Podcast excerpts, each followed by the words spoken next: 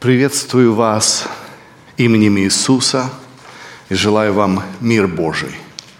Сегодня мы все нуждаемся в мире Божьем. Я с собой взял телефон, хотя и немножко переживаю, что будет то же, что произошло вчера. Я когда начал говорить, телефон начал жужжать, я не знал, что происходит, только уже после узнал, это мне сестра – звонила, потому что у них началась бомбежка в 5 утра, у нас это как раз было 7 вечера. Но сегодня у меня здесь некоторые вопросы записаны, которые я получил буквально перед началом этой сессии. Я когда смотрю на вот этот вопрос, куда мы идем, это относится не только к нашей церкви, да? Мне кажется, ко всему миру, куда мы действительно идем. Я был доволен, когда увидел письмо от президента Западно-Российского союза церквей, униона церквей Вельгоши, в котором он призывает к молитве. Потому что даже в это время, друзья, мы не должны смотреть на русские, украинцы. Мы есть люди одной плоти и крови, одна семья во Христе. Я когда смотрю на тот факт, что в России 554 общины – на Украине 790, 36 плюс тысяч адвентистов в России, свыше 44 тысяч, почти 45 тысяч на Украине. Нас одно объединяет – молитва и желание мира. Мы прекрасно знаем, что это брань не просто плоть и кровь, а это силы злобы поднебесной – которые не имеют никакого смысла, то, что происходит. И, друзья, давайте будем продолжать молиться. Я слушал лекции Болотникова, потом сам делал в своей церкви на английском интересное изучение Данила 11 главы. 27 стих этой главы самый интересный. Там идет речь о двух царях, да? Южный и северный. говорит, оба царя имеют что? Зло в сердце. Они садятся за стол – лгут и нет никакого успеха. Но потом там интересное замечание, ибо конец придет лишь в определенное время, друзья. Только Бог знает, как все закончится. Мы можем спекулировать. Я даже не хочу сегодня ударяться в политические разговоры. Сегодня утром я сказал пастору Цегнику, может, даже не будем проводить эту сессию. Как-то вот все не так. Но он меня подбодрил, говорит, ты, ты говори о том, как наши адвентисты в прошлое время, когда были войны, относились к всему происходящему, друзья. Елена Вайт писала так, нам нечего бояться будущего. Кроме того, если мы забудем путь, которым вел нас Господь и Его учение в нашей прошлой истории. Вы прекрасно знаете эту цитату, да? Поэтому мы и говорим, друзья, о нашей истории. Люди задавали вопрос, зачем это надо, кому это надо? Если мы забываем, как вел нас Бог, мы будем повторять те, те же ошибки, и у нас будет неуверенность в будущем. Во время ее служения, я просто ставлю некоторые даты, происходило много военных переворотов, революций, много сложных военных ситуаций – происходило объединение Германии в 1848 году. Кстати, флаг, который сейчас они имеют, появился именно в то время. В середине 19 столетия вся Европа была перекроена, и фактически та Европа, которую мы знаем сейчас, была организована тогда. В Италии происходило возрождение, resurgimento, в то же время. Кстати, это тот год, когда, помните, мы говорили о первом миссионере, Михаил Чайковский – просил ее, я хочу поехать именно в Италию на служение. Это все взаимосвязано. В то же время во Франции, помните, произошла французская коммуна, первая коммунистическая революция, которая создала модель для вот этих революций в будущем.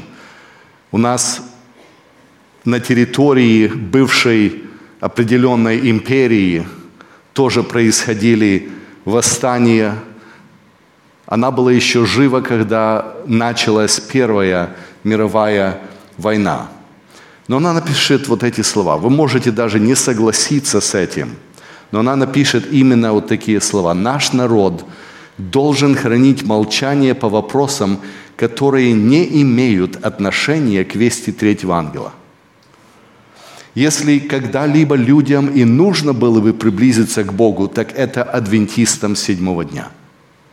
Я хочу, друзья, чтобы вот это осталось еще, чтобы вы увидели, и те, кто слушают нас на YouTube, чтобы вы задумались об этом. Мы не пытаемся прятаться от проблем, но мы понимаем, что у нас намного более важная задача – довести миру весть трех ангелов – которыми символизирована именно последняя весть последнего времени. Несмотря на все тяжелые обстоятельства, наша миссия продолжается, несмотря ни на что. Работа еще не завершена. Я получил огромное благословение, посетив вчера брата, и он поделился историями из Африки. Я был просто в шоке, насколько много еще работы не закончено. Те, кто путешествует, знают, что есть еще территории в мире, где люди не то что не слышали адвентизма, они еще об Иисусе не слышали. Работа еще далеко от завершения. И да, происходят конфликты, которые нам непонятны. Но помните, друзья, конец определяется только Богом. И сегодня, когда мы говорим о нашей истории, мы поговорим о том, куда мы действительно идем. Давайте еще раз склоним головы, оставайтесь как есть и помолимся. Всемогущий Отец, мы склоняемся пред Тобой, просим, чтобы Ты сохранил жизнь, особенно Твоих служителей, верующих, те, которые в это трудное время будут отстаивать истину, которую они знают. Просим, Отче, смири правителей, которые толкают людей на зло. Останови эту злобу, чтобы проповедь Евангелия могла продолжаться. Аминь. Мы получили некоторые вопросы. Я не знаю, отвечу ли я на все. Один из вопросов, я уже так эм, буду переводить. Не было времени отпечатать, я их буквально получил в последнее время. Значит, вопрос такой. Куда пропал вопрос?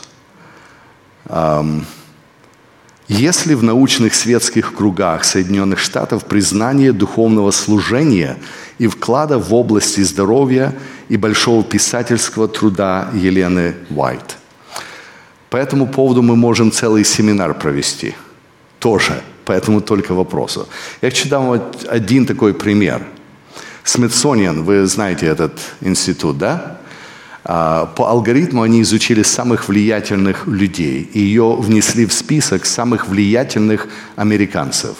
Сотня самых влиятельных американцев. То есть даже светский мир понимает значимость и влияние ее роли в истории развития этой страны и всего мира. Мы можем говорить о том, что недавно евангеликалы, не адвентисты, опросили молодых пасторов, какие книги они читают. И знаете, что оказалось? В списке десяти лучших книг, наравне с такими людьми, как Филипп Янси, Билли Грэм, тоже есть Елена Вайт. И одна из книг, которая самая популярная – это «Желание веков», книга об Иисусе Христе, которую читают не только адвентисты, а пасторы из разных деноминаций. Тоже мы можем об этом долго говорить. Второй вопрос. Любая деноминация проходит подобную диалектику развития, как в истории церкви адвентистов. Большинство деноминаций считают свои догмы и доктрины непогрешимыми и так далее. Как обстоит дело с диалектикой познания и если в чем нужда в доктринах адвентистов? Сегодня мы поговорим именно о диалектике развития церкви. Потому что вы правы, кто задал этот вопрос, не только адвентисты. Все церкви проходят определенный а, цикл развития. И мы об этом тоже сегодня поговорим. О развитии доктрин.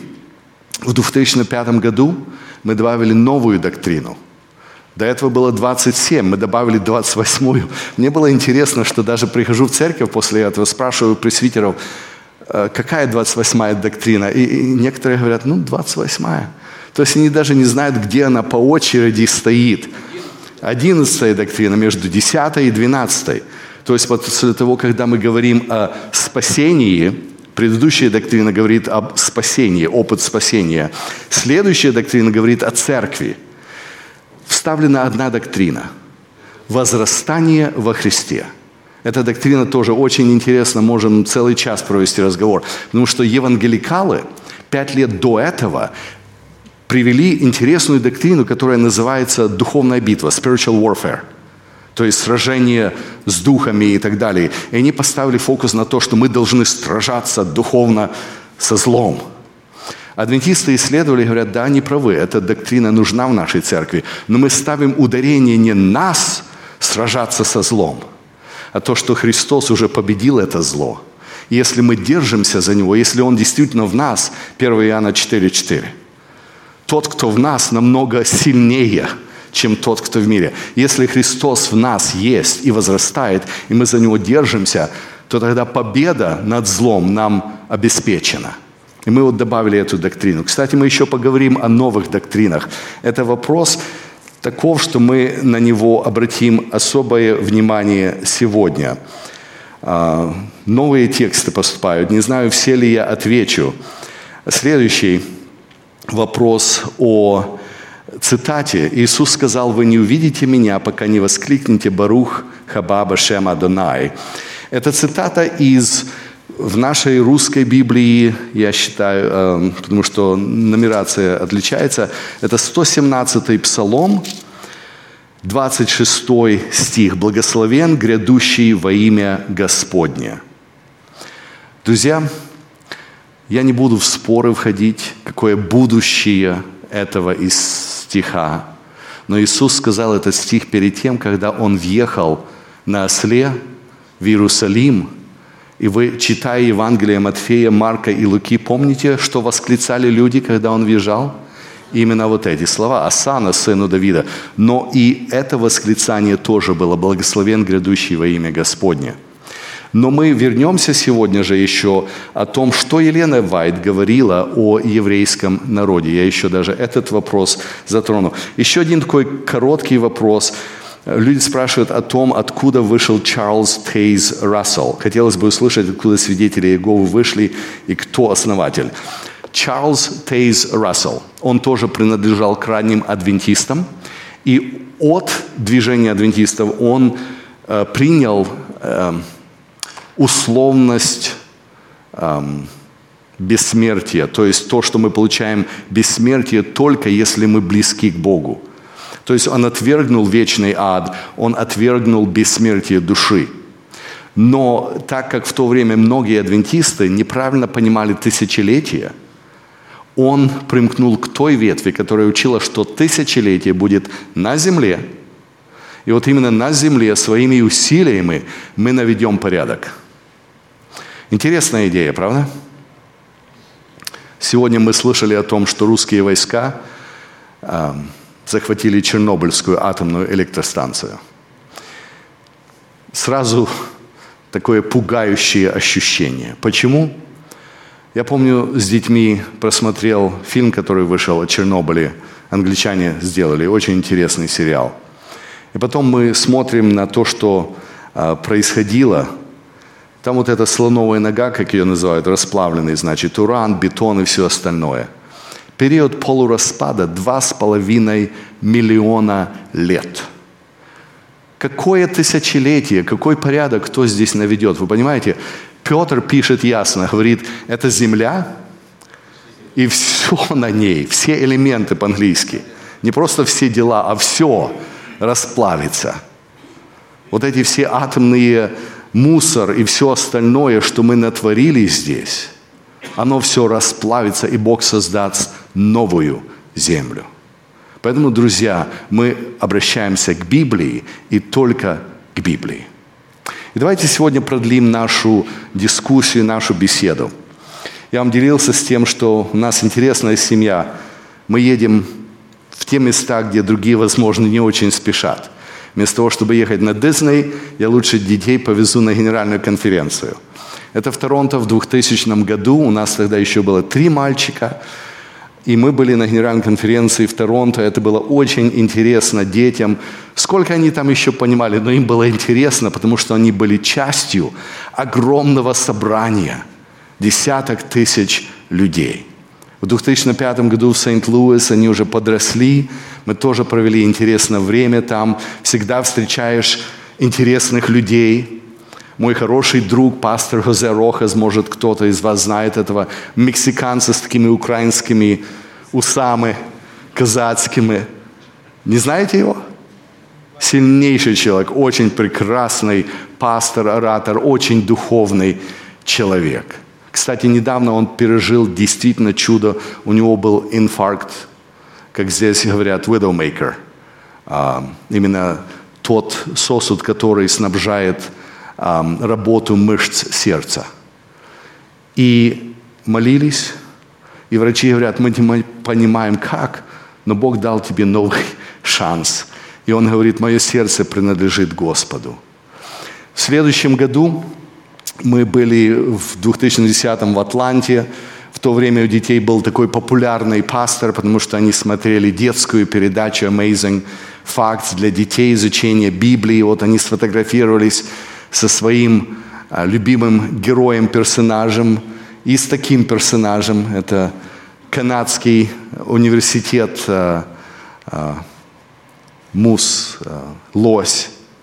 В 2015 году мы, конечно, посетим снова же Сан-Антонио, встретимся с родственниками, с друзьями. Вы можете спросить, зачем ты нам это рассказываешь? Меня волнует судьба моей церкви – я когда приезжаю на генеральную конференцию, мне вот интересно, как Бог дальше будет вести. Подготовке к 2015 году, к генеральной конференции, вышла такая статья «Церковная структура в 2025 году».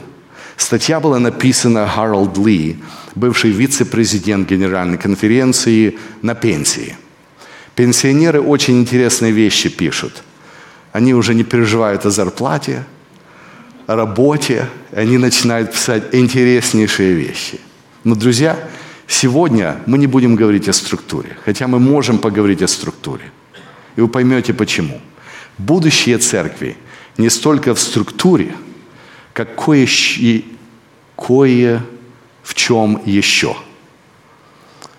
Будущее церкви не столько в структуре. Мы говорили с вами, первый адвентизм был простой, да? местные церкви, объединенные в конференции по штатам, и они съезжались на одну общую генеральную конференцию. И в то время они съезжались каждый год, потому что церковь была маленькой. Потом мы с вами говорили, что по возвращению из Австралии Елена Вайт предложила, что надо создать административную структуру, которая будет не централизована, а примет решение по местам. Поэтому есть местные церкви, конференции. Но вместо того, чтобы генеральная конференция руководила всеми конференциями, создадутся унионы, а потом отделения генеральной конференции. Мне нравится, что э, в наших славянских странах начинают использовать наше слово «союз церквей». Уже не унион, а именно союз церквей. Вот такая структура была создана 120 лет назад, и мы в этой же структуре сегодня продолжаем работать. Вы понимаете эту структуру, да? Куда мы идем? Каким будет следующий цикл адвентизма? У кого есть какие предсказания? Многие из наших адвентистских администраторов предлагают разные структуры, разные изменения – много бесед происходит о том, как надо изменить церковь структурно. А я вот задумываюсь, нужна ли нам структурное изменение. Некоторые говорят, нам надо добавить доктрин. Вполне возможно, следующая доктрина будет какая? Вегетарианство, да? Но это шутка, вы понимаете, это шутка. Barely Adventist – это шутка. А если вот не шутить, то серьезно шел речь о том, чтобы объявить адвентистское образование доктриной. И это не произошло. Потому что если бы мы это объявили доктриной, то у нас был бы такой подход. Если твои дети не идут в адвентистскую школу, мы тебя исключаем из церкви, да? Потому что ты не соблюдаешь что? Доктрину. Мы никогда это не поставим в ранг доктрины. Хотя в то же время в некоторых африканских странах это происходит. Правда, брат? Я вот так смотрю, потому что когда я говорю с людьми из Руанды, они не рассказывают страшные истории. Родители не смогли э, финансово поддержать сына, чтобы он шел в адвентистскую high school, и он пошел в католическую, его за это исключают из церкви. Все четыре моих мальчика пошли в католическую э, школу. Вот. Они с первого по восьмой класс учились в адвентистской школе, но вместо того, чтобы отвозить их от дома за 400 километров, может, девочки еще как, но мальчики, мне надо было за ним присмотр. Поэтому я не ездил, а был дома. И они были в католических школах. Один из мальчиков, тот, который сейчас на теологии учится, имел интересный опыт. Он с учителем постоянно спорил о Библии, потому что католики не преподают по Библии, у них свои идеи. Ему учитель сказал, хорошо, я тебе дам на следующий класс 45 минут, и ты расскажи, во что ты веришь. Он пришел домой такой довольный, сделал PowerPoint, и на следующий класс он им объяснил 28 доктрин – После этого они его избрали на съезд католической молодежи, и он поехал делегатом представлять свою школу. Понимаете? Друзья, мы не должны стесняться свидетельствовать, где мы есть. И вот это мы доктриной не будем, потому что мы не хотим создавать свою бабл такой, понимаете? Мы должны жить среди мира. Христос говорил о том, вы есть что? Соль, соль. Мы не должны соль в одну кучу вот смешать, потому что там ничего расти не будет, друзья. Какие перемены должны произойти в церкви? Сейчас мы живем в walk, такое время, некоторые предлагают, церковь вполне возможно станет социалистической. Тоже у некоторых есть интересные идеи. Помните, мы говорили о пяти доктринах, да? Это фундамент, на котором строится наше верование – если я немножко еще больше объясню, потому что среди этих доктрин вроде не было Трехангельской вести. Эти пять доктрин можно разложить таким образом. Второе пришествие и тысячелетие на небе. Состояние мертвых нет вечного ада. Христос во святилище, который открывает нам план спасения. Суббота, как печать верности. Трехангельская весть выйти из Вавилона. И последнее, дар пророчества в свидетельствах Елены Вайт – все остальные доктрины у нас похожи с другими христианскими церквями. Вы согласны? Даже суббота. Сегодня свыше 500 разных деноминаций соблюдают субботу, друзья. В то время как только 10 лет назад было только где-то 340.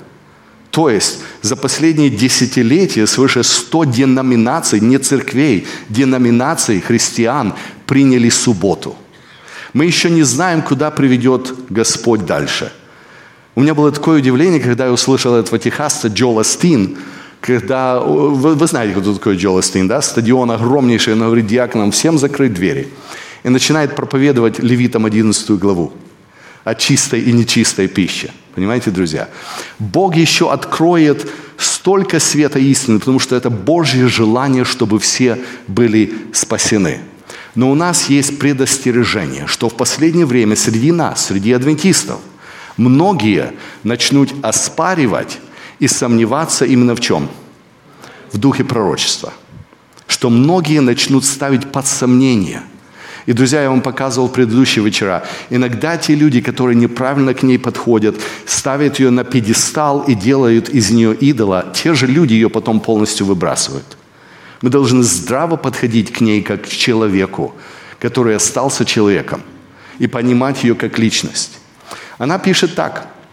План сатаны состоит в том, чтобы ослабить веру народа Божьего в свидетельство.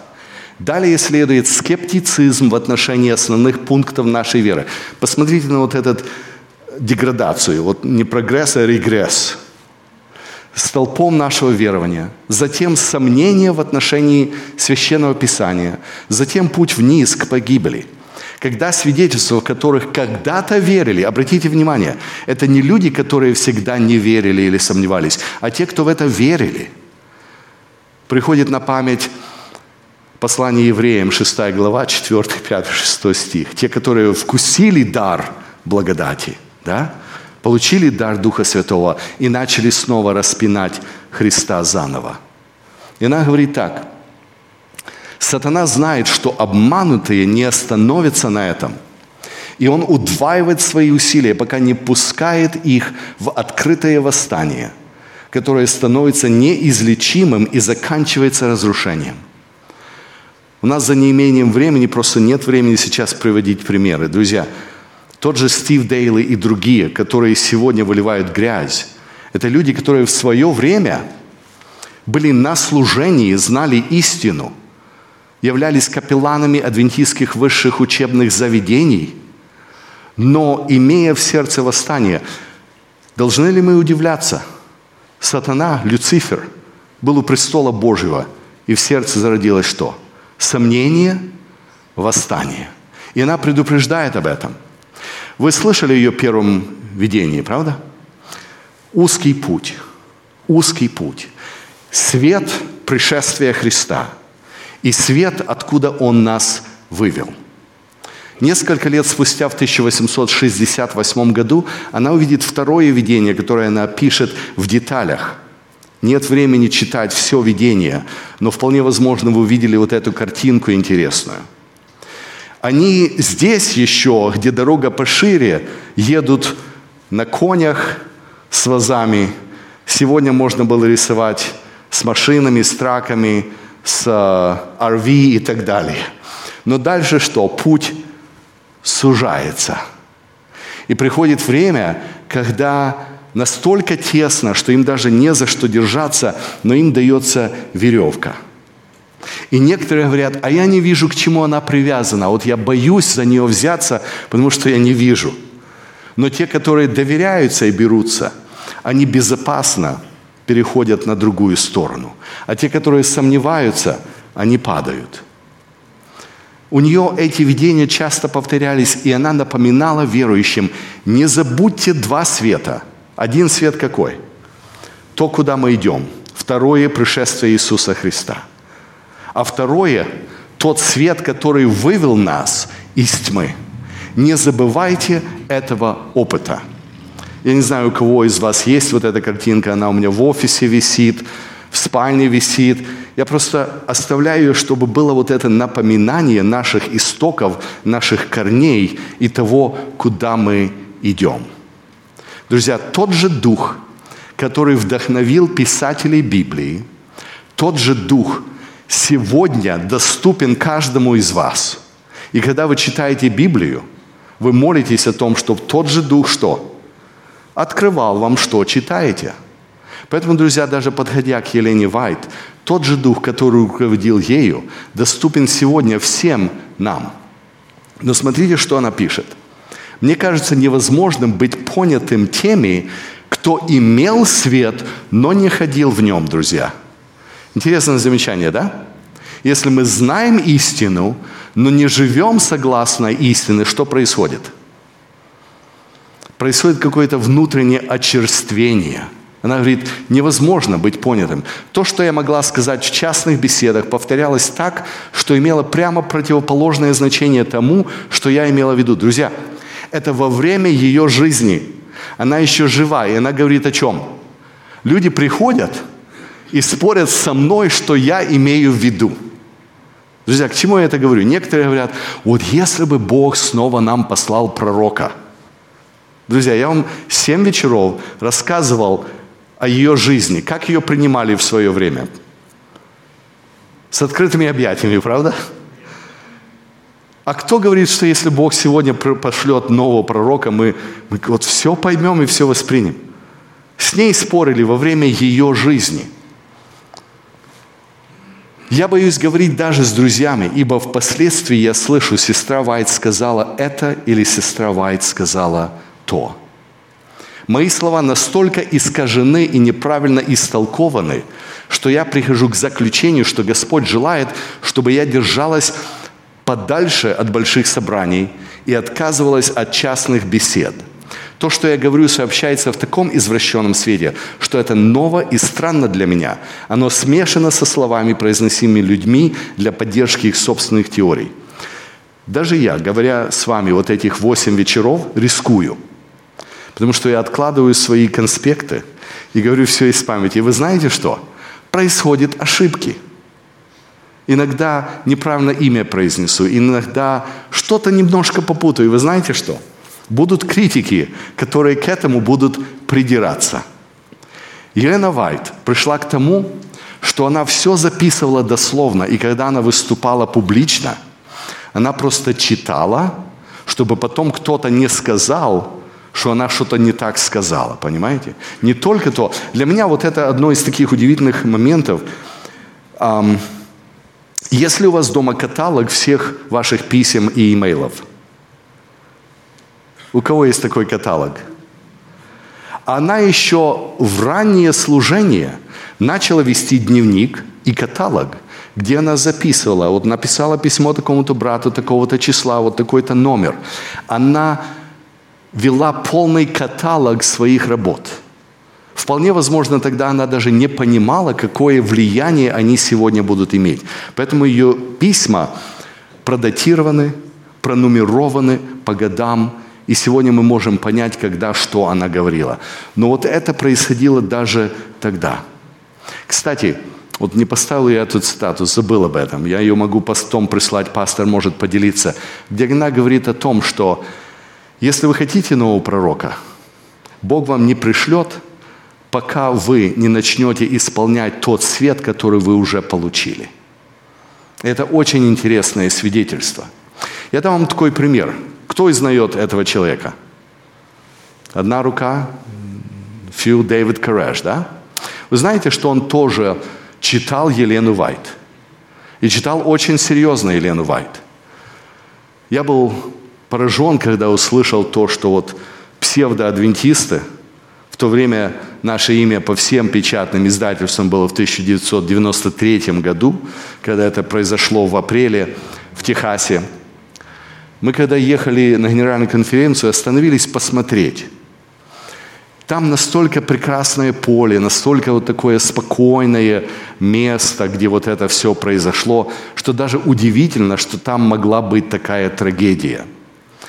И вот мы подошли к воротам, сегодня там все заперто красиво выстроен забор. Я был удивлен. Я думал, после той трагедии никто об этом уже не заботится. Прошло 22 года в то время, когда мы были. Думал, там все травой зарастет. А оказывается, последователи этого движения сегодня живы и активны. И очень активны. Я могу тоже вам истории рассказывать. Здесь я с семьей это кузен моей жены, он тоже пастор. И обратите внимание на вот, вот это каменное изображение. Бранч. Господь – наша праведность. Вопрос праведности по вере очень сильно стоит там. Но за этой стелой стоит еще одна бетонная, видите, вы ее не видите, с другой стороны. Вот я сейчас вам поставлю вот эту фотографию. На этом фотографии семь пастухов адвентистского движения. И последний пастух, вот именно вот этот Дэвид Караш, Вернон Хауэлл. Перед ним здесь Луиз Роден, Бенджамин Роден, муж и жена, тут вообще целая история. Виктор Хутьев, помните, я рассказывал о болгарине, который предложил, что надо сократить численность адвентистов до 144 тысячи. Перед этим смотрите, кто стоит. Вагнер и Джонс. Друзья, вопрос пришел, почему я не цитирую Вагнера и Джонса. Друзья, мы должны изучать Библию.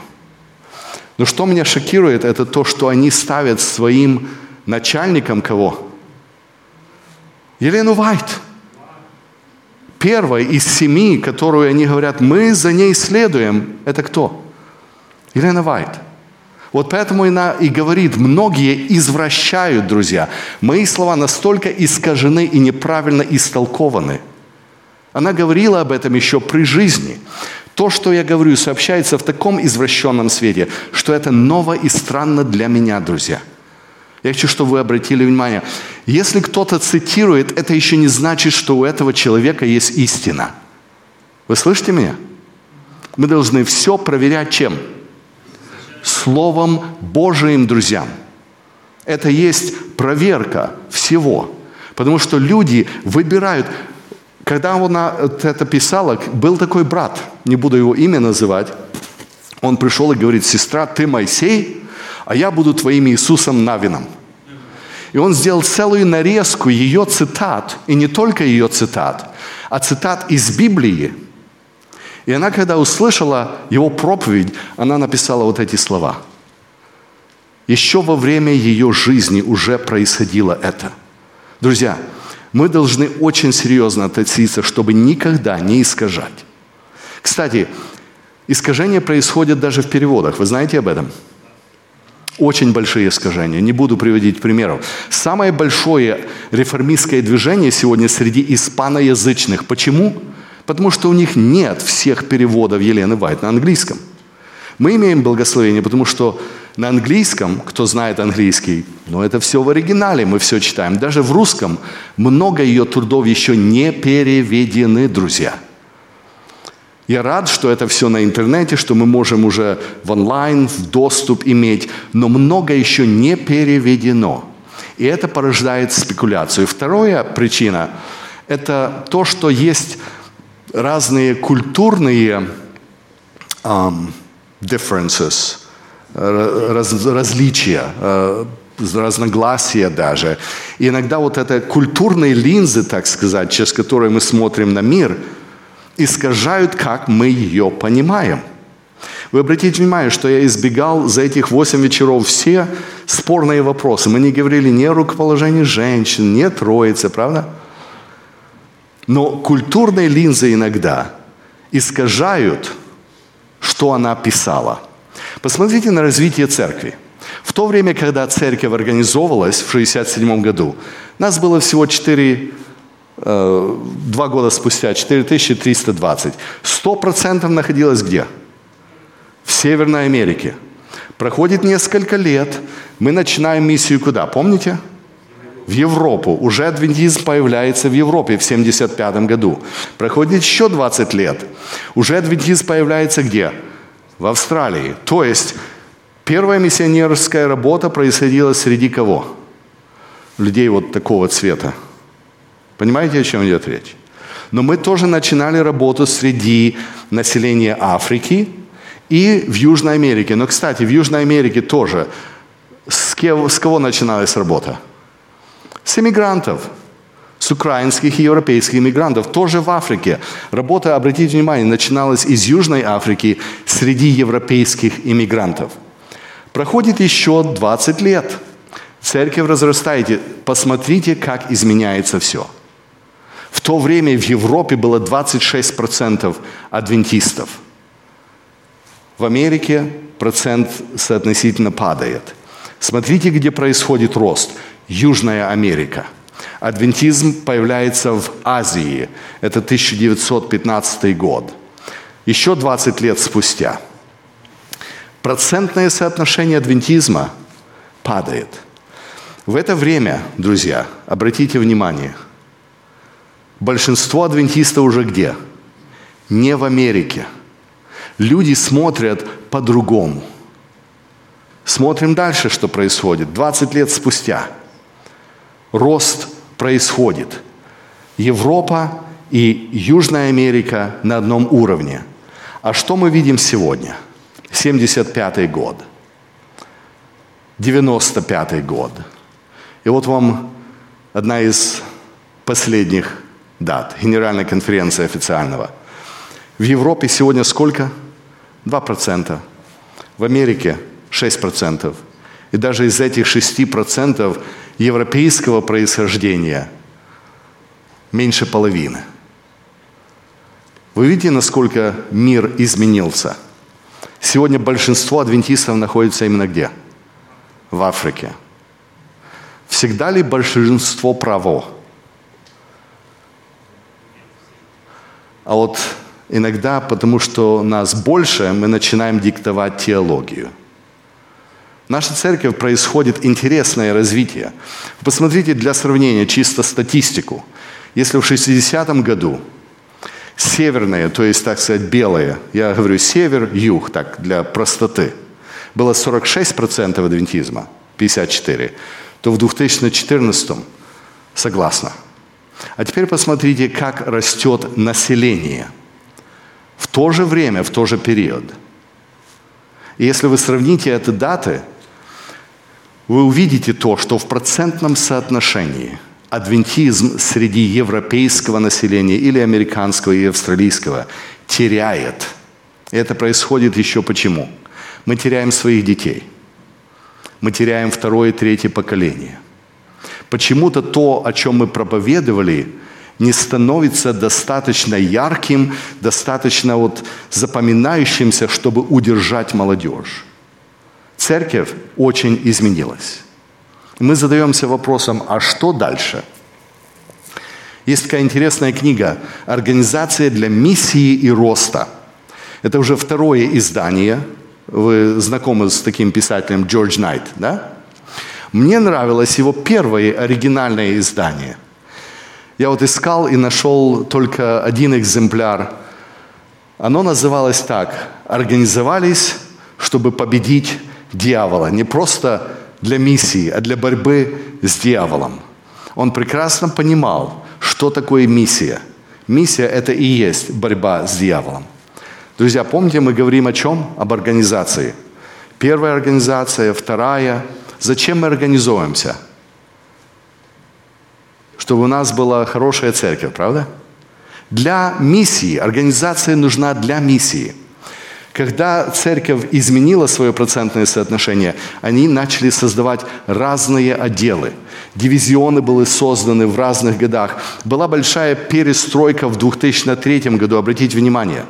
Только в 2003 году появится три африканских дивизиона – знаете почему? Потому что до сих пор они были под европейским зонтиком, так сказать. Европа руководила работой в Африке только буквально меньше 20 лет, 19 лет назад приняли решение дать, так сказать, независимость африканцам делать свою работу. Друзья, сегодня у нас 132 униона, может даже больше 133. Ну, на ГК уже будут решать, добавлять новые унионы. Церковь разрастается. И структура в Америке отличается от структуры в России. Отличается от структуры на Украине. Вы понимаете об этом. Но с изменением структуры у нас есть искушение строить иерархию – я молился об этом, говорить об этом или нет, решил, все-таки поставлю. Последний вечер, после этого я прямо в аэропорт. В 70-х годах был очень интересный судебный процесс, который затянулся почти на пять лет. И на этом судебном процессе отец нынешнего президента, бывший вице-президент, который стал президентом, Нил Уилсон, под присягой, эти документы в Конгрессе Соединенных Штатов находится, говорит такие слова. Я перевожу сразу на русский. Наша деноминация когда-то считала иерархию ужасной формой правления, поскольку эту именно форму использовало папство. Но мы больше не считаем плохим форму церковного правления, где верх контролирует все, что ниже. Как вам нравится такое заявление? А? очень не нравится, правда? Но никто на это что-то не обратил внимания. Дальше. Хотя ранее в нашей истории наша церковь занимала определенную антикатолическую позицию, мы уже ни в каком смысле не являемся антикатолическими. Друзья, это исторический факт. Мы, как люди, хотим все контролировать. Иногда кто пытается работать в системе, понимает, насколько это затрудняет именно миссию – Поэтому вот в 2019 году молодежь Северной Америки собралась на конференцию под таким лозунгом «Нет иерархии». Нам нужна что? Децентрализация. Я послал своего молодого помощника пастора, чтобы он поехал туда. И это было запланировано именно в Индианаполисе, там, где должна была проходить генеральная конференция в 2020 году. Вы знаете, есть Amazon, да? Все знают Amazon. Есть Amazon.com, есть Amazon.ca в Канаде, есть Amazon в Германии, во Франции. Это один и тот же Amazon, но у них какая система? Децентрализованная. Интересно, что Бог почему-то не допустил этой генеральной конференции, и все об этом съезде уже забыли. Друзья, да, прошел COVID, да, проходит, а я задаюсь вопросом, понимаем ли мы, что иногда Бог просто вот тормозит что-то или задерживает что-то. Бог долго терпелив. Мы только позже, смотря в прошлое, понимаем, почему Бог что-то допускает. Нужна ли нам сегодня структурная перемена? Или надо нам еще что-то еще? Я никогда не забуду вот этого журнала в апреле 2000 года. Я был молодым пастором. Вы знаете все, когда вы молоды, вы все хорошо помните, правда? Я тогда был переводчиком, тогда еще недостаточно было русско-английских переводчиков, и я был очень рад, что мне тогда доверили переводить нашей делегации – я большую часть провел в кубике там с микрофоном для переводов, оставил жену и деток, потому что я был рад, я помогал служению. И это помогло мне, как молодому служителю, понять много концептов церкви. Потому что иногда, иногда, находясь даже за закрытыми дверьми, как переводчик, ты узнаешь такие вещи, которые просто раньше не знал бы. Но этот а, журнал был опубликован для всех. Это адвентистское обозрение. И вот социолог Халев Розадо, Кейлеб Розадо по-испански, он создал интересную статью, друзья. Обратите внимание, я понимаю, время бежит, но мы хотим на это посмотреть. Он говорит, что системы ценностей отличаются в разных частях света. Вы согласны с этим? Если в Африке выживание и родственность, семья, к какому племени ты принадлежишь, тоже, брат, я благословен вашими историями, окей? Okay? Ну, чтобы там быть принятым, надо что? Принадлежать к племени, да, покушать вместе, одеться так, как они. Племенность в Африке очень важна. Власть тоже на большом месте, да? Но ценности, например, уже в Штатах отличаются. Вы согласны с этим? А ценности в Европе совершенно тоже другие. И вот этот журнал проанализировал адвентистскую церковь 22 года назад – о том, что происходит. Давайте я вам объясню это так просто, ясно и доступно. Все вы это поймете, как иммигранты. Вы приезжаете сюда, как беженцы или как нелегалы, или каким-то чудным образом вы попали сюда. Что у вас первое на уме? Как выжить, правда? Как выжить? У церкви тоже было такое состояние, как выжить. Молодой парень, первое дело, надо работу – надо как выжить. Надо крышу над головой, надо машину приобрести, надо, надо что? Выжить. В это время выживания никакие эм, нужды больше людей не интересуют. Потому что все у них построено на чем? На выживании. Легко ли проводить евангелизм с людьми, у кого в голове одно – как выжить? А вы их тут приглашаете на «давайте будем изучать книгу Даниила». У них вопрос, как завтра хлеб на стол поставить. Когда выживание уже решается, вопрос выживания, тогда вторая нужда.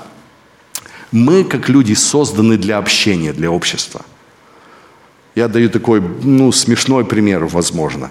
Если у парня 20 лет, уже есть машина, работа и квартира, что он хочет?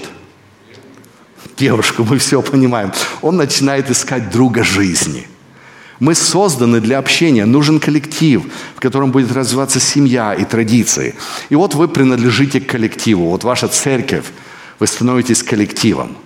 В каждом коллективе следующий вопрос, а кто за что отвечает? Важно это или нет? Очень важно. Это не столько вопрос власти, кто будет боссом. Это вопрос ответственности и порядка. Но здесь происходит немножко желание все-таки быть кем-то. Было бы больше времени, я бы еще больше это разложил. Вы помните, у нас в Советском Союзе адвентистам не разрешали занимать высокие положения нигде. И люди вот с талантами работали дворниками, грузчиками, но они приходят в церковь, и они становятся директор хора, директор оркестра. И это дает им что? Самовыражение. А теперь попробуйте этого человека снять с позиции – его весь мир крутится вокруг чего? Я пресвитер и директор хора. Понимаете? Потому что не было у нас возможности самовыразиться и самоопределиться где? В мире. Это, это чисто такая нормальная социологическая реальность. Иногда люди зацикливаются на этом настолько, что даже следующая нужда, истина, их не очень волнует – есть люди, которые остаются в церкви, потому что он директор хора, хотя он не согласен с доктринами. Понимаете, о чем идет речь? Есть люди, которые настолько держатся своей позиции и хотят вот эту власть, что они просто вот так замалчивают, что они до конца не соглашаются с чем? С истиной, потому что они не хотят потерять. Но тоже, вот слежу за временем, знаете, если вот это снова становится – то это все снова сбрасывается. Я могу интересную историю рассказать. После этого есть нужда. Если все вот эти вопросы решены, есть нужда в чем? В отдыхе. Вы знаете, люди, которые только приехали, и у кого э, выживание главная цель, у них последнее – это слетать куда-то на Гавайи. Вы, вы, вы понимаете это, да? Вот. Но когда эти вопросы решены, уже есть за что, то это немножко другие ценности в голове. Если эти все вопросы решены, люди начинают задаваться более вопросами, а как вот нам быть в гармонии? Я был пастором в одной церкви, где у нас было очень много новых беженцев, которые вот только-только прилетели, жили у нас было два домика, в которых 16 квартир, и мы там расселяли беженцев. Они переходили через мост Rainbow Bridge в Niagara Falls, и мы ухаживали за этими беженцами. Но у нас в церкви был богатенький человек, у кого был свой вертолет – и вот иногда в субботу после обеда любил катать друзей, знакомых, семью над водопадом. Вот мои беженцы из Африки не могли понять, как это так, он такие деньги тратит на удовольствие, в то время, чтобы помочь нам и нашим семьям в миссии. Имеем ли мы право судить человека? Я даю на размышление, но мы к чему-то очень интересному идем. Когда вот эти понимание и ценности уже выкладываются в голове, тогда мы начинаем понимать, что нужна кооперация. Люди, у кого есть деньги слетать на Гавайи, должны помочь тем, кто хочет признания и работы, служить нуждающимся. Но в это же время не терять наших традиций, не нарушать и не идти на компромисс истиной, и чтобы была гармония в церкви. Вы согласны? Самая высшая ценность это то, что иногда вот на еврейском говорят шалом. Вот именно не просто мир, а вот полнота, когда все на месте. Теперь давайте посмотрим на историю Адвентистской церкви. С 1844 года по 63 в каком состоянии находилась церковь? Выживание, вы помните, да? Они от рта отрывали, чтобы напечатать брошюрки. Это был период выживания. После этого у них появился период именно мы коллектив, мы организовываем себя как церковь. Очень важно, кто принадлежит. Они начали издавать корочки. Потому что ты, когда придешь в церковь, тебя спрашивают, а где твое сертификат, что ты один из нас? Понимаете? Принадлежность к семье, вот этот трибализм, племенность, очень важно. И мы с вами говорили об истории церкви. Что произошло после 1888 года, помните? Почти 40 лет борьба за власть. Это, это чисто человеческое. Задавался вопрос, проходит ли адвентистская деноминация через вот эти циклы. Да, проходит. Каждая церковь через это проходит. После того, как мы определились, кто кто, хотя не всегда все было правильно, мы как церковь начали задаваться вопросом, а что же есть истина? Помните, мы говорили об истории? С 40-х по 80-е мы будем изучать доктрины, что есть истина. Я вам рассказывал в этих двух книгах, помните? Вопросы о доктринах и мы к 80-му году издадим наших 27 фундаментальных доктрин. До этого у нас не было определения истины. И, друзья, вот такой простой факт. До 80-го года адвентистский пастор из Австралии или Африки или России отличались в своем понимании доктрин, друзья. Это является таким простым фактом. Когда мы определились с истиной, у нас был интересный период в 90-е годы. Был такой президент Фолкенберг. Он поставил церковь на другой уровень. Ты приходишь в церковь, а у тебя красивый концерт. Приезжают певцы. А если не могут приехать, то у вас есть спутниковая тарелка. Вы приходите и вы получаете огромное удовольствие.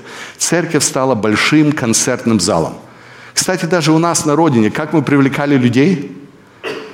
Помните? Евангелизация посредством чего? Концертов. Вы это помните, но это был такой период, такая эпоха. Потом пришел президент Ян Полсон. Помните такого человека? Хороший был человек. Он ездил по всему миру, и у него было целью что? Ребята, давайте жить дружно. Мультик когда-то был такой, помните? Давайте жить дружно. Он ездил по всему миру, и у него был такой лозунг. Давайте поговорим. Помните? Let's talk. Куда бы он ни приехал, он со всеми беседовал. Давайте поговорим. Церковь удвоилась. За период его руководства церковь выросла вдвое. Были ли мы в согласии со всеми? Нет. Но подход был какой? Давайте жить дружно. Вы не соглашаетесь, вы не соглашаетесь, но мы продолжаем быть едины, и мы будем жить дружно – вы помните идею, что я вам рассказывал? Кстати, в 2005 году, когда они шли на генеральную конференцию, у него светские журналисты э, брали интервью, ему задали вопрос, переживаете ли вы о чем? А он говорит так, мы обеспокоены тем, что на этой сессии нет тем, которые вызовут споры и разногласия. И журналист говорит, что? Вы идете в Сент-Луис как гармоничная церковь, и это вас беспокоит – он тогда не был пророком, он еще не знал, что предстоит в будущем. Мы все надеялись, что церковь пойдет куда? Кооперация, мудрость. А получается, что мы как-то вернулись туда. Борьба за власть и выяснение истины, кто прав, кто не прав. Возможно, это звучит сейчас резко, друзья. Но я вам даю такой простой факт. Мы, как церковь, признали, у нас нет теологии лидерства – у нас нет теологии рукоположения. Много практики, которые есть в церкви, под собой не имеет теологической основы. Как церковь мы возвращаемся снова, чтобы понять, куда мы идем. Это наша реальность сегодня. Почему я об этом говорю, друзья? Потому что я уверен, это две книги, которые вышли от президента, разные заглавия на английском, но на русском одно и то же. Куда мы идем? Друзья, решение наших проблем сегодня не в перестройке, не в создании новой системы, даже не в реорганизации каких-то там унионов или конференций или дивизионов, друзья. Я хочу, чтобы вы обратили внимание, вернемся снова же куда? К духу пророчества. И уже эти последние минуты будут не мои слова, а я хочу, чтобы вы читали и слышали ее слова. Она пишет, как члены видимой церкви и работники в виноградне Господнем, все исповедующие христианство должны делать все возможное для сохранения чего? Мира, гармонии и любви в церкви. Ее призыв к церкви сегодня, в 21 столетии, был каков? Сберегите мир, гармонию и любовь. Она продолжает, единство церкви является убедительным доказательством того, что Бог послал в мир Иисуса Спасителя. Если мир смотрит на нас, а у нас происходит война, о чем это говорит? Нет здесь Христа. Христос молился, Иоанна 17 глава, чтобы вы были едины. Единство, мир, гармония, любовь друг к другу – это было самое главное – и это есть сегодня самое главное. Вы помните, о чем она писала в 1888 году? Что было проблемой? Знание доктрин, а что? Дух, с которым они друг с другом воевали. Она пишет здесь, сатана постоянно работает над тем, чтобы воспрепятствовать чему? Союзу и гармонии – чтобы неверующие, наблюдая отступничество, разногласия и раздоры среди так называемых христиан, могли испытать отвращение к религии и утвердиться в своем нераскаянии. Друзья, это насколько важные слова. Я хочу, чтобы вы сейчас вот напрягли все свои корочки. Я понимаю, вы сидите уже немножко долго, но я хочу, чтобы вы обратили внимание, что она говорит. Если у нас нет союза и гармонии – неверующие никогда не покаются. Только если у нас гармония и союз. Бог обесчестен, я, я подчеркнул это, обесчестен теми, кто исповедует истину. То есть люди, которые знают доктрины, они знают всю математику. 23.00, 12.60, 13.35. Они всю математику могут вам рассказать пророчеств. И в то же время находятся в разногласии и вражде друг с другом, друзья – я не буду называть имен, но даже в нашей русскоязычной среде, я когда смотрю на YouTube, смотрю на это, сколько разногласий, сколько критики. Сатана – великий обвинитель братьев. И все, кто участвует в таком деле, зачислены на его службу. Если мы занимаемся поливом грязи, на чьей службе мы стоим? Сатана – Елена Вайт тогда пишет, и это настолько живо, актуально и существенно сегодня, в 21 столетии. Я вам уже приводил вот эту цитату Малахии 3,16. «Боящиеся Бога говорят друг с другом, и Господь внимает и слушает». Бог призвал нас как народ быть для Него особым сокровищем. Он определил, что Его церковь на земле будет стоять в совершенном единстве в духе, и совете Господа Саваофа до конца времени, друзья. О чем идет речь? Давайте будем сегодня создавать новые какие-то структуры в церкви, правда? О чем идет речь? Что нам надо в церкви сегодня? Единство. Единство в духе Господа. Бог ведет не отдельные ответвления. И сейчас я ударю по всем, по всем вопросам – Нужны ли нам независимое служение? Друзья, церковь говорит о том, что каждый человек, верующий, должен находиться на служении. На английском у нас есть такое выражение TMI. Оно не стоит для too much information, а total members involvement. Вы слышали об этом? Задействовать всех членов церкви на служении – Каждый верующий является служителем. Не ваш пастор, не я. Если вы крещены, вы являетесь кем? Служителем Бога. У каждого должна быть своя миссия.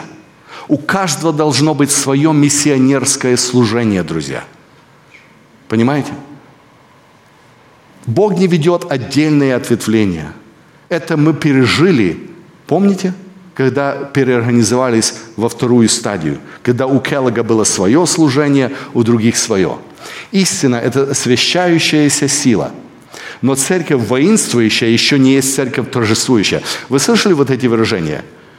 Church militant and church triumphant. Церковь воинствующая и церковь торжествующая. Среди пшеницы есть что? Плевелы – Друзья, если мы живем вот в этом состоянии, один туда, один сюда, мы являемся кем? Плевелами. Потому что если мы воедино, тогда Дух Господень нами руководит. И мне всегда было интересно, что же значит вот эта церковь воинствующая и церковь торжествующая. Она пишет, Господь не дает нам право делать вывод, что церковь будет совершенна. Друзья, если кто-то ожидает, что вот ваша славянская сакрамента церковь будет совершенно, не будет проблем. Вы глубоко ошибаетесь. Церковь никогда не будет совершенна до конца. И все наше усердие не увенчается успехом в том, чтобы сделать воинствующую церковь столь же чистой, как торжествующая церковь. Друзья, здесь интрига. Вы видите, она постоянно говорит о чем? Торжествующей церкви. В чем состоит вот это торжество церкви? Я изучал это, я копался в этом, я хотел почитать и понять.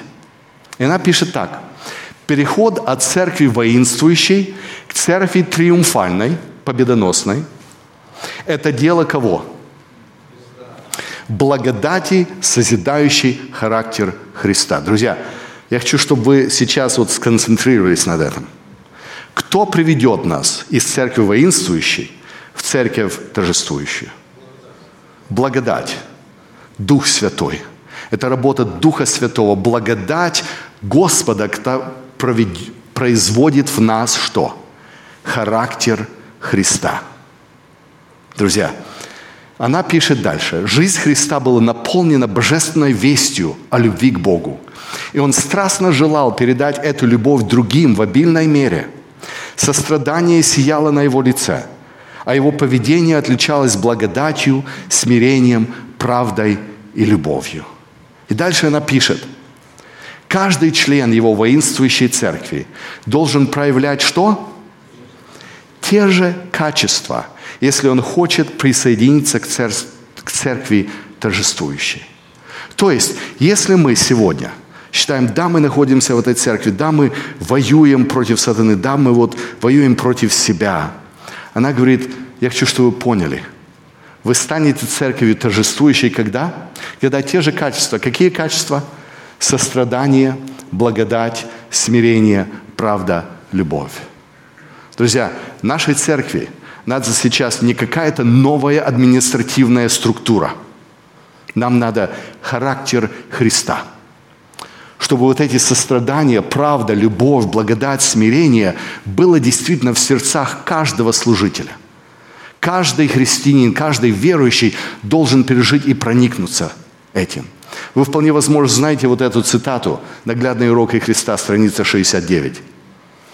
«Когда характер Христа будет в совершенстве воспроизведен в народе Его, Он придет, чтобы объявить Его своим, Преимущество каждого христианина в том, чтобы не только желать, но и ускорить пришествие нашего Господа Иисуса Христа. Как мы можем ускорить это пришествие? Единственным образом, друзья. Никакая церковная перестройка, никакая генеральная конференция, никакие съезды этого не изменят, пока характер Христа не будет произведен в Его верных людях. И тогда Христос придет. Это очень просто – ясно и конкретно, друзья. Когда я говорю об адвентизм 3.0, я не имею в виду какое-то вот новое движение, а возвращение к тем уставам, тому фундаменту, на котором строилась церковь. Это фундамент любви. Она будет писать перед концом своей жизни, мои рукописи будут постоянно говорить, их работа будет продолжаться, пока длится время – Мои труды хранятся в архиве, в офисе. Она еще не будет знать, что они будут спрятаны на 60 лет. Можете представить, если бы кто-то ей сказал, после твоей смерти все, что ты писала, будет спрятано. А мы потом удивляемся, почему Христос допускает и так долго терпит. О, у нас снова появилась помощь. Эм, кто может подсказать, как это решается? Вот немножко происходит задержка. Но я пойду дальше, хотя вы хотите видеть то, что у меня здесь написано. Потому что здесь как раз ответ на вопрос, который поступил от людей, которых интересует, есть ли у Бога который план для нации Израиля, для э, людей израильской национальности. Обратите внимание, она говорит, в заключительном провозглашении Евангелия должна быть проделана особая работа для людей, которыми до сих пор пренебрегали. Бог ожидает, что его посланники проявят особый интерес к еврейскому народу, находящему во всех частях земли. Друзья, произошло ли это еще? Поскольку ваша церковь заботится о людях еврейской национальности здесь, в Сакраменто. А? а мы уже готовы закончить работу, но мы еще не исполнили. Я вам дам только немножкую частичку пророчеств и предложений, которые она писала, которые мы просто вот не делаем. Мы очень много переживаем о чем? о воскресных законах, да, вот-вот придет. Есть такие кадры, которые постоянно смотрят и следят, что будет с воскресным законом. Друзья, это не согласно Елене Вайт. Это последователи Джонса, не Елены Вайт. И вот почему. Уже в ее время воскресные законы были в действии. Ее сын Уилли был арестован, потому что он держал Pacific Press открытым. Вы знаете об этом? И вот Елена Вайт будет писать такое. Нарушение воскресных законов лишь усилит преследование религиозных фанатиков, которые стремятся обеспечить их соблюдение. Не давайте им повода называть вас нарушителями закона. То есть, что Елена говорит, Вайт говорит? Не спорьте с теми, кто хочет вести воскресный закон. Это поведение скоро потеряет для них новизну, и они увидят, что для них непоследовательно и неприемлемо строго соблюдать воскресенье. Друзья, вы знаете людей, которые соблюдают воскресенье? И как они строго его соблюдают? Попробуйте попасть в буфет в воскресенье после церкви. Да? Вот. Понимаете, о чем идет речь? Она тогда уже предсказывала. Вот те, кто пытаются создать воскресный закон, они сами поймут, что они его даже соблюдать не могут. Дальше она пишет. Продолжайте миссионерскую работу, держа Библию в руках, и враг увидит, что он нанес ущерб своему делу. Мы не получаем начертания зверя, показывая, что мы имеем мудрость сохранения мира, воздерживаясь от работы, которая оскорбляет других, и в то же время выполняя работу высшей важности. О чем идет речь? Она говорит, если от вас требует, чтобы вы не работали в воскресенье, берите в руки Библию, идите посещайте воскресные церкви. Это был подход Елены Вайт. Если мы посвятим воскресенье миссионерской работе, кнут будет вырван из рук произвольных фанатиков, которые были бы рады унизить адвентистов седьмого дня – когда они увидят, что мы заняты в воскресенье посещением людей и открытием их священного писания, они поймут, что для них бесполезно пытаться препятствовать нашей работе, издавая воскресные законы. Как вот вам такой подход к воскресному закону, друзья? Вы понимаете? Среди нас есть фанатики, которые начитались не тех источников и пугают людей глупостями – Елена Вайт очень просто к этому подходит. Она еще жестче выразится. Она говорит, воскресенье можно использовать для выполнения различных дел, которые принесут много пользы Господу. В этот день можно проводить собрания под открытым небом, дачные собрания, то есть выезд на природу куда-то в воскресенье. Возможно посещение из дома в дом. Те, кто пишет, могут посвятить этот день написанию статей. Она здесь не остановится. По возможности Пусть религиозные службы будут проводиться когда? Воскресенье. Друзья, вы понимаете, если бы вы начали в воскресенье в 10 часов утра богослужение, у вас вполне возможно вот этот зал был бы заполнен. Вы об этом не задумывались? Нет ничего святого в том, что вы собираетесь в субботу в 11 часов. Кстати, почему в 11? Почему не в 6 утра? Почему не в 2 часа? Никто не знает. Вот почему 11 часов называется священное время. Или 10. У нас 10. Субботняя школа начиналась 10. А вот у американцев, знаете, 11 часов это divine hour. Почему? Никто не знает. Не слышали истории? Кто ввел 11 часов богослужения? Вы такого человека слышали? Мартин Лютер. Он был католическим священником. А массу надо когда праздновать? Утром. Но Мартин Лютер очень любил свое пиво. Это целая другая история. Ему было трудно проснуться после вечера с друзьями, после похмелья.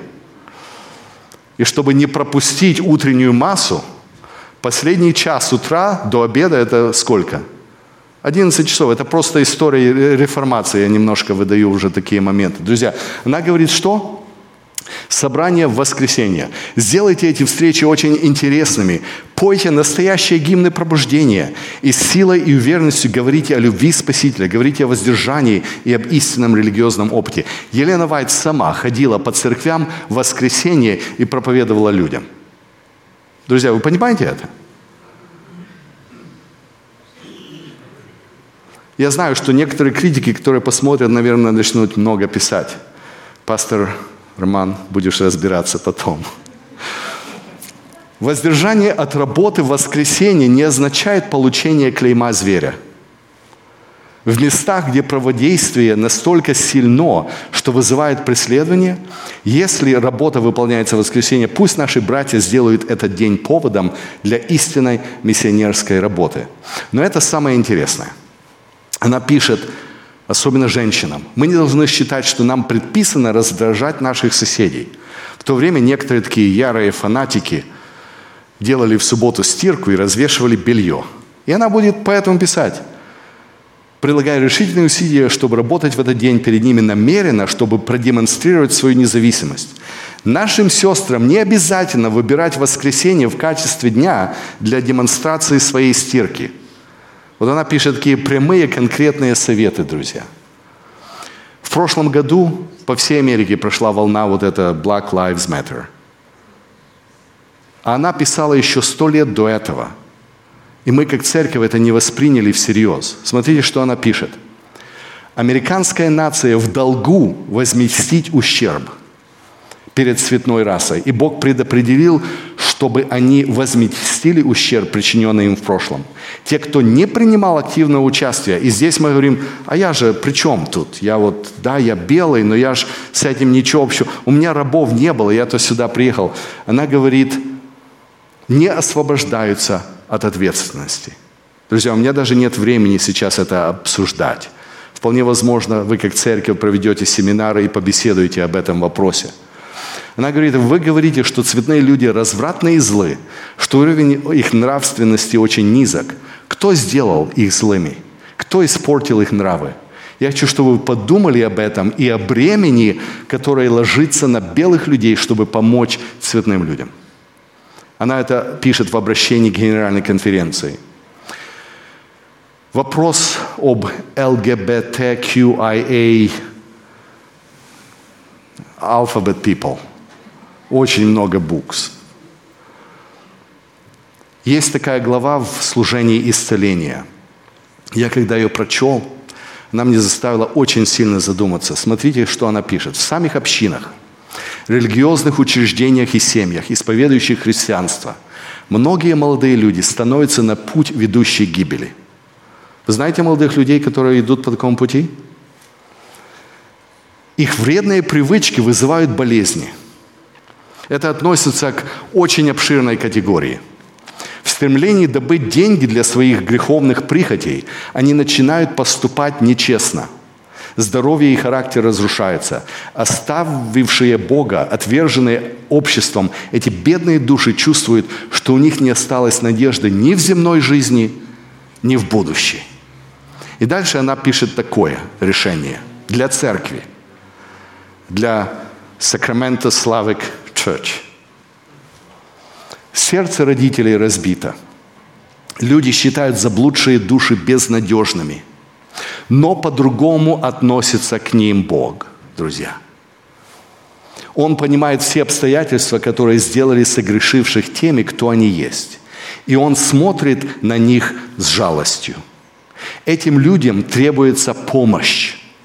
Вот это последнее предложение, запомните его – Поразмыслите о нем. Не позволяйте им укорениться в мысли «я никому не нужен». Она не говорит о том, что они правы, оставьте их в покое, но она говорит, никогда не допустите, чтобы они сказали, я никому не нужен, за меня никто не печется. Друзья, мы затрагиваем только верхний слой того, что она писала – я хочу пригласить вас, чтобы вы серьезно занялись чтением ее, ее работ, чтобы Бог открыл вам свет для будущего. И когда я говорю об этом свете для будущего, откройте свои Библии со мной.